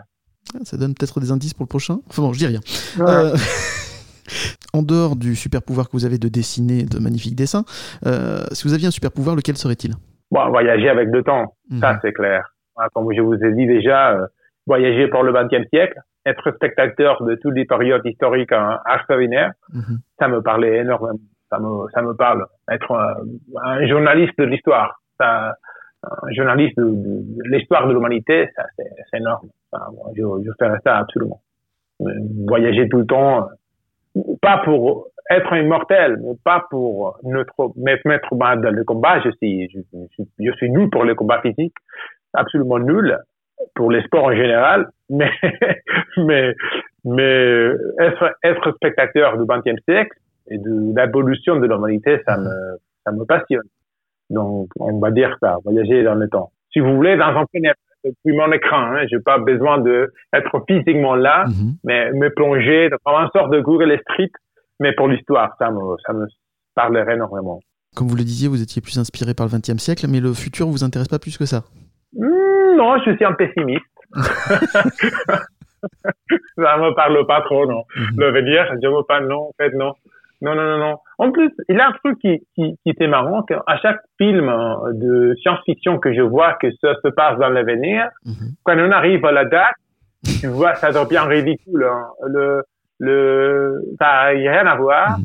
Et j'ai l'impression que c'est impossible, tout à fait impossible de devenir euh, comme la fiction espère que tu vas devenir. Donc, je pense que c'est un essai absurde. Dans ma tête, c'est absurde d'essayer de devenir l'avenir. C'est plus, plutôt important de réfléchir à ce qu'on a fait que euh, ça faire à bon euh, le temps, le temps va arriver de toute façon. Ça sert à rien. Donc, donc non, non, non. Blade Runner, j'adore, Mhm. mais Blade Runner, c'est en 2020, en 2019. Mhm. J'imagine, ça Oui. n'a rien à voir, le Blade Runner. Et j'ai même pas vu, ça, ça, ça va rester entre nous, ok? Mhm. J'ai même pas vu le film de Stanley Kubrick, le, le super film de science-fiction euh, 2001. Mhm. Ça, c'est ça? Euh, Je l'ai pas 2001, oui, oui, l'Odyssée de l'espace. Ça me parle pas. Je pas 2001, vu. l'Odyssée de l'espace avec. euh, oui. Voilà, je je, je l'ai pas vu. Mhm. ça, ça me parle pas. Le, la science-fiction, ça me parle pas du tout. C'est pas mon genre du tout. Mais voilà, et, et- et mais j'imagine que ça n'a rien à voir l'avenir de 2001 à l'époque, ça n'a rien absolument. à voir avec notre. Voilà, c'est ça. Il y a tellement non. de, de, de- de- d'œuvres de science-fiction qui nous indiquaient qu'à l'an 2000, il y aurait des voitures qui volent, et on les attend toujours. Ah. Et voilà, voilà, non. On a, on a, on a, on a des, des bagnoles qui va encore avec du pétrole. C'est ça. Vous savez, même, même, même le, le, l'avenir qu'on sait qu'on devrait avoir, on on l'a pas. Mhm. Donc voilà. Tout à fait. Je suis, je reste pessimiste. Si vous aviez un ennemi juré, lequel serait-il? Ah, un ennemi? Oui, un Némésis. Ah, ouh là là. Ouh.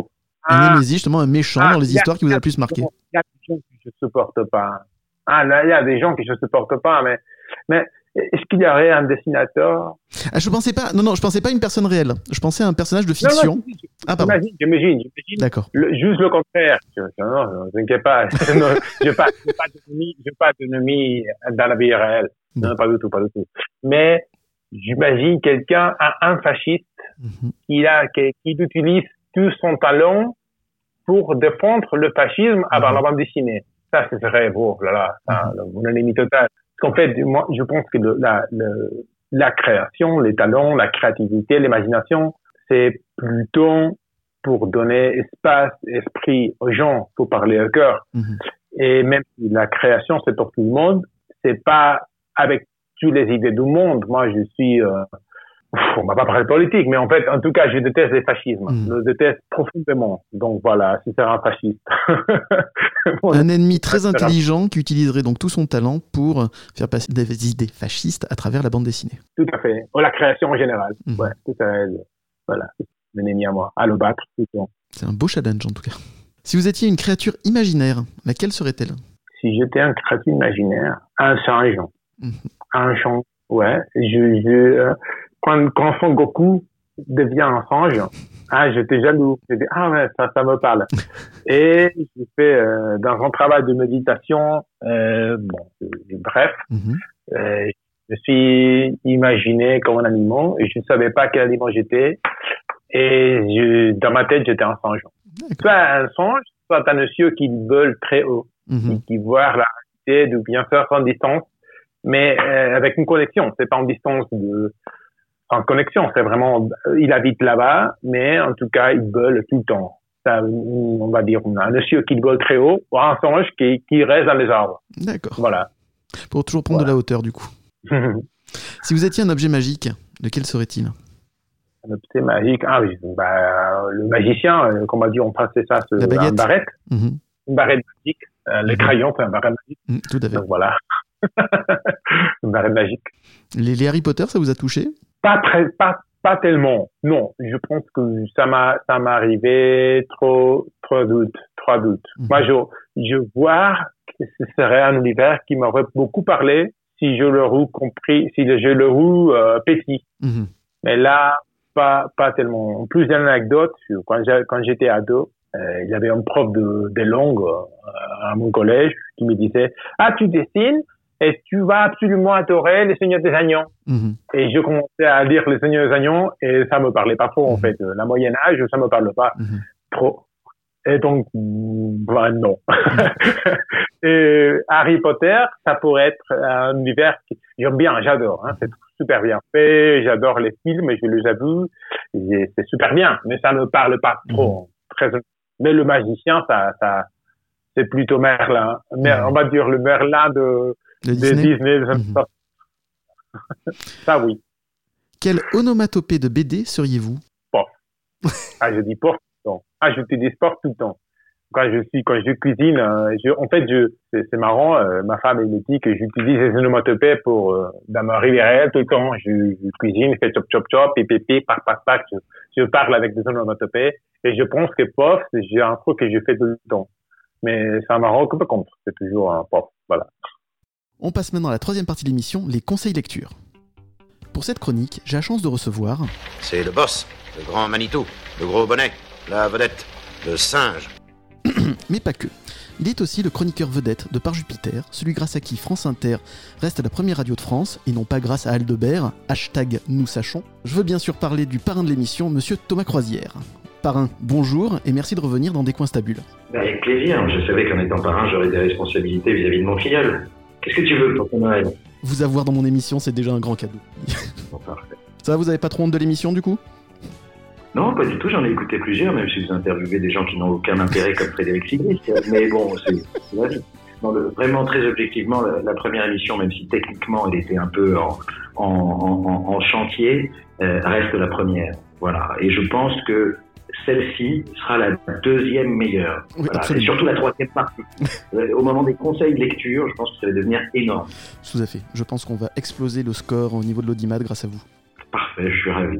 Thomas Croisière, quel a été pour vous votre coup de cœur BD de l'année 2020 Alors, je vais faire semblant de découvrir la question, même si euh, déjà posé. Non, la- la- euh, vraiment, mon coup de cœur 2020, il est totalement inattendu. C'est La Bête de Zri- Zidrou et Franck Pay. Euh, c'est une variation autour du marsupilami. Euh, Franquin euh, avait ben, inventé ce, ce personnage. Il l'avait gardé pour lui d'ailleurs, parce que les- ses successeurs n'ont pas eu le droit de l'utiliser. Ensuite, il a fait une série avec Baptême euh, et puis Yann, je crois, de, du, du marsupilami. Euh, et puis là, bah, Zidrou et Franck P, j'avais adoré leur Spirou 2, puisqu'ils avaient fait La Lumière de Bornéo, qui je trouvais était une très belle déclaration d'amour à Spirou. On y retrouvait des, des personnages qui nous avaient manqué, c'était visuellement très beau, on y retrouvait Bruxelles. Et ben là, ils ont fait La Bête, avec une couverture où le marsupilami euh, retrouve son animalité. C'est vraiment un animal sauvage tel qu'on peut le vivre dans la forêt de Palombie. Et euh, c'est une petite merveille. C'est-à-dire c'est à la fois euh, graphiquement bah, très très joli, mais ça on est on n'est pas surpris avec Franck P ou Franck, ça dépend comment vous voulez l'appeler. Et puis scénaristiquement, c'est une très jolie histoire entre un petit garçon et cette créature qui est une marsupilami, qui vont apprendre à se euh, à s'apprivoiser mutuellement, je pense. Donc là, moi, je suis impatient parce que le premier, euh, premier tome n'est qu'un premier tome et il se conclura bientôt par un deuxième tome qui deviendra donc le second puisque ce sera le dernier. Donc, La Bête de Zidrou et Franck P. C'est mon petit bijou 2020, je vous le conseille vivement. C'est pour, pour les amoureux, pour les vieux cons comme moi, amoureux de Spirou, amoureux de, de Franquin, amoureux de Fournier aussi d'ailleurs, parce que je crois que Zidrou a, a travaillé avec Fournier à une époque. Euh, c'est idéal. Qu'est-ce qui vous a touché en dehors donc du dessin? Eh ben, le, le marsupilami est un, enfin, est un animal, c'est une créature euh, euh, magique euh, qui emporte tout un imaginaire, mais c'est vrai que je voyais pas bien ce qu'on pouvait apporter au marsu, euh, parce qu'il était euh, magnifiquement euh, mis en scène, mis en image, et dont une bonne de planche totalement absurde de QRN sur Bretzelbourg, où Franquin, ne sachant plus quoi faire, l'a mis dans un tunnel qui durait des planches et des planches parce qu'il n'avait plus d'inspiration. Euh, donc je ne savais pas ce qu'il pouvait trouver. Et là, en fait, le, le fait de le désaxer, d'en faire vraiment une créature sauvage de la forêt de Palombie qui a été capturée, qui se retrouve euh, à Anvers, puis qui arrive dans la banlieue bruxelloise et qui tombe sur ce petit garçon comme un animal à la fois euh, très puissant mais en même temps très fatigué par cette traversée, euh, où il est euh, dans un état d'anémie et puis qui apprend à découvrir les hommes dans un milieu urbain. Moi, je trouvais ça magnifique. Et puis il y a une jolie histoire entre un fils et sa maman dans un esprit un peu euh, bon, bah, d'après-guerre, euh, de misère, un petit côté Les Misérables avec ce petit garçon qui en même temps se fait emmerder à l'école. Euh, voilà, j'ai trouvé tous les personnages très creusés, avec euh, avec des histoires, avec euh, avec une arche narrative que j'imagine qui va se dénouer euh, en, en dans le deuxième tome, puisque cet enfant est aussi un enfant adultérin, enfin un enfant de, issu d'une histoire d'amour, mais pendant l'occupation allemande. Donc vous vous doutez bien que ça donne des choses qui sont euh, qui sont très violentes pour ce petit garçon euh, qui lui héberge plein de petits animaux blessés. Enfin, c'est voilà, c'est très beau. Puis quand, quand moi je l'ai je l'ai fini, je l'ai tout de suite donné à mon fils de 10 ans maintenant pour qu'il la lise. Je sais qu'il ne l'a pas encore lu. Je sais que je lui ai donné il y a 3-4 mois. Je sais exactement où il est posé et je n'insiste pas parce que comme d'habitude on laisse traîner les BD et puis je sais qu'à un moment il va la prendre et puis qu'il va m'en parler parce que c'est c'est une très jolie histoire puis c'est un très bel objet. Voilà. Donc une bande dessinée très émouvante. Et d'ailleurs, je fais une petite parenthèse. Zidrou est le scénariste de la série Les Beaux Étés, avec pour dessinateur euh, Jordi Lafèbre, qui est euh, notre invité euh, de ce mois-ci euh, dans Des Coins Stables. D'ailleurs, avez-vous lu la dernière bande dessinée de Jordi Lafèbre, malgré tout? Non, j'ai pas lu malgré tout. Euh, j'ai lu euh, Les Brûlures que j'avais trouvé très chouette aussi. Euh, puis ben, j'avais lu Les Cannibales qu'il faisait avec Fournier à l'époque. J'ai pas lu Tarama, euh, enfin Tamara, Tarama, Tamara, mais j'ai vu j'ai vu des adaptations cinématographiques et je n'ai pas lu ni vu du Cobu, mais je pense que c'est très sympa. Absolument. Je vous la conseille aussi. Puis, puis, puis jeter un œil aussi euh, euh, à la bombe. Je ne sais pas si vous l'avez lu, Oui. euh, mais il vient de sortir sur l'histoire de, bah, de, de, de l'épopée nucléaire que je viens de finir aussi. Et C'est une belle somme, ça occupe bien, ça occupe euh, deux trois soirs de suite et c'est beau, c'est intelligent. et- Un bon Et pavé, un bon roman euh, graphique. Absolument. exactement. Eh bien, merci beaucoup pour ce conseil lecture. Mais avant de nous quitter, si je ne me trompe pas, votre année 2021 va être très chargée. En plus de vos brillantissimes chroniques cinéma euh, dans Par Jupiter et sur Paris Première, euh, vous allez vous produire sur scène, dès que ça sera possible, et j'espère le plus tôt possible d'ailleurs, avec votre tout premier one-man show, Les Aveux. Est-ce que vous pouvez nous en parler un tout petit Oh. peu? Bah, euh, oui, enfin, en principe, je suis censé euh, jouer ma première le 10 février à Saint-Etienne, donc jusqu'au 20 janvier. Euh, euh, elle se tient toujours, on verra bien. Euh, c'est- pas un one-man show, j'appelle ça plutôt un seul en scène. Euh, vous allez dire c'est la même chose, mais euh, ben, je vais partager avec le public ma, ma passion euh, pour le cinéma et surtout pour ma cinéphilie euh, ordinaire et populaire. Et grosso modo, euh, je cherchais une idée autour du cinéma. Il y a un metteur en scène qui m'avait dit tu devrais parler du cinéma sur scène comme tu le fais à la radio parce que tu donnes envie de voir des films. Et j'ai eu une idée euh, très simple, c'est Thomas Croisière est la personnalité préférée des Français pour la quatrième année consécutive. Euh, je pense que vous le saviez d'ailleurs, c'est pour ça que je suis le parrain de votre émission. Tout à fait. J'ai voté pour. Parfait. Et internaute euh, devant Omar Sy, ce qui était audacieux de votre part. Euh, et euh, un internaute sort une vidéo qui euh, explique que tous mes succès, je les ai volés aux autres. Et donc mon spectacle, c'est ma conférence de presse où j'explique que effectivement, ça s'appelle Les Aveux, donc effectivement, mon premier succès qui s'appelait Le Lapin de Pâques est une raclure, euh, a été totalement pompé sur un film que vous n'avez pas vu, qui s'appelle Le Père Noël est une ordure. Donc en fait, c'est un voyage d'une heure vingt en comédie avec cette histoire qui est bah, Thomas Croisière a volé tous ses succès et il rend ce soir à César ce qui appartient aux films qui n'ont pas eu de César. C'est un voyage voilà, dans le cinéma de comédie où je parlerai de, de Funès, Belmondo, Aldo Machione, Philippe Clair, euh, Francis Weber, euh, Gérard Houry, Claude Zidi, euh, voilà tout euh, le splendide, tout euh, tout le cinéma que j'ai aimé, euh, très axé années 70-80 puisque ce sera le, le premier spectacle qui, s'il est triomphal comme pour toute bonne comédie, euh, connaîtra un numéro 2. Écoutez, j'ai hâte de découvrir votre spectacle. Dès que vous venez dans le sud, hein, je serai ravi d'aller vous voir. Parfait. Bah, faites un peu de route aussi. Hein. Oui, euh, tout à fait. moi, je, je, veux- je bien faire des efforts. Si vous voulez, on se retrouve, euh, euh, je sais pas, à Clermont-Ferrand. Hein. Avec plaisir. Ferez-vous aussi une apparition Hitchcockienne dans Les Crevettes Pailletées 2 Pas pour le moment. Non, il y avait. Euh, à un moment, faut pas abuser des bonnes choses. Je suis ravi d'être dans le premier. Et puis, euh, mon personnage n'a pas de raison de, puisque c'est quand même un personnage important qui faisait l'équipe des crevettes pailletées à 3 d'une saucisse. Il n'y avait pas de raison de, de revenir. Alors, on m'a proposé d'être un très joli plan fesse. Euh, et bon, comme je me dois d'être quand même dans, dans, dans, dans- sur le tournage dans un, dans une, comment dire, dans une position de responsabilité parfois, euh, je me suis dit que j'allais épargner ça à mes équipes. Et puis surtout, j'ai eu, euh, j'ai eu 46 ans. Mon cul n'est plus ce qu'il était. Puis il fait froid en ce moment aussi, hein, faut pas attraper la, la crève. Ça, c'est pas le problème pour Fesser. Le froid, c'est le problème pour la taille de tac que tu sais bien. Comme et tout ça, c'est très cohérent avec celle du marsupilami, Absolument. qui est monstrueusement longue, et vous pouvez voir dans la tête. Qui est un Voilà. grand rentard. Merci encore Thomas Croisière. On se donne rendez-vous l'année prochaine? Bon, ce sera toujours avec plaisir. Et puis, si vous voulez faire un petit point de situation euh, euh, entre deux, euh, ce sera toujours avec plaisir. Alors, chiche, avec grand plaisir. Embrassez bien Alfred et Gaston pour nous aussi. Ça marche. Et merci encore pour tout. À très bientôt. Ciao, à bientôt. Merci Thomas Croisière pour votre conseil de lecture sur La Bête. D'ailleurs, Jordi Lafèbre, est-ce que vous avez lu euh, La Bête, euh, scénarisé par Zidrou, que vous connaissez bien Encore. Je ne l'ai pas encore lu. Je veux absolument le lire parce que tous les deux, Zidrou et Frappé, le dessinateur, ça reste des copains. Mhm.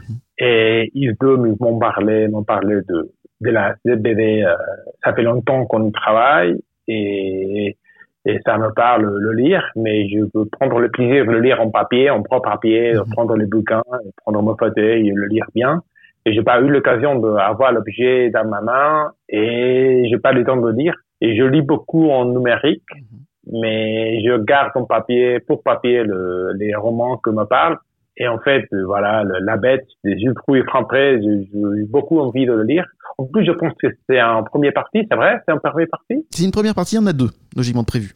Donc, bon, peut-être, je vais attendre euh, euh, qui, qui apparaît la deuxième partie pour tout dire tout en complet. Mhm. C'est le truc qu'on déteste, le- le- les auteurs, on déteste que les lecteurs fassent ça. Parce qu'on veut que tout le monde achète le, la, la première partie d'abord et puis après pour donner confiance au deuxième. Mhm. Mais comme lecteur, je trinche. Donc, je, peut-être j'attends le deuxième, l'apparition de la deuxième partie. Mais en tout cas, je n'ai pas encore lu, mais je veux absolument. On n'a pas parlé de madame, mais est-ce que euh, vous lui euh, faites lire avant euh, l'éditeur vos œuvres? Est-ce que euh, son avis vous touche? À ma femme? Oui. Bon, ma femme, en fait, à, à la fin de malgré tout, il y a trois personnes, il y a quatre personnes que je remercie Mhm. spécialement.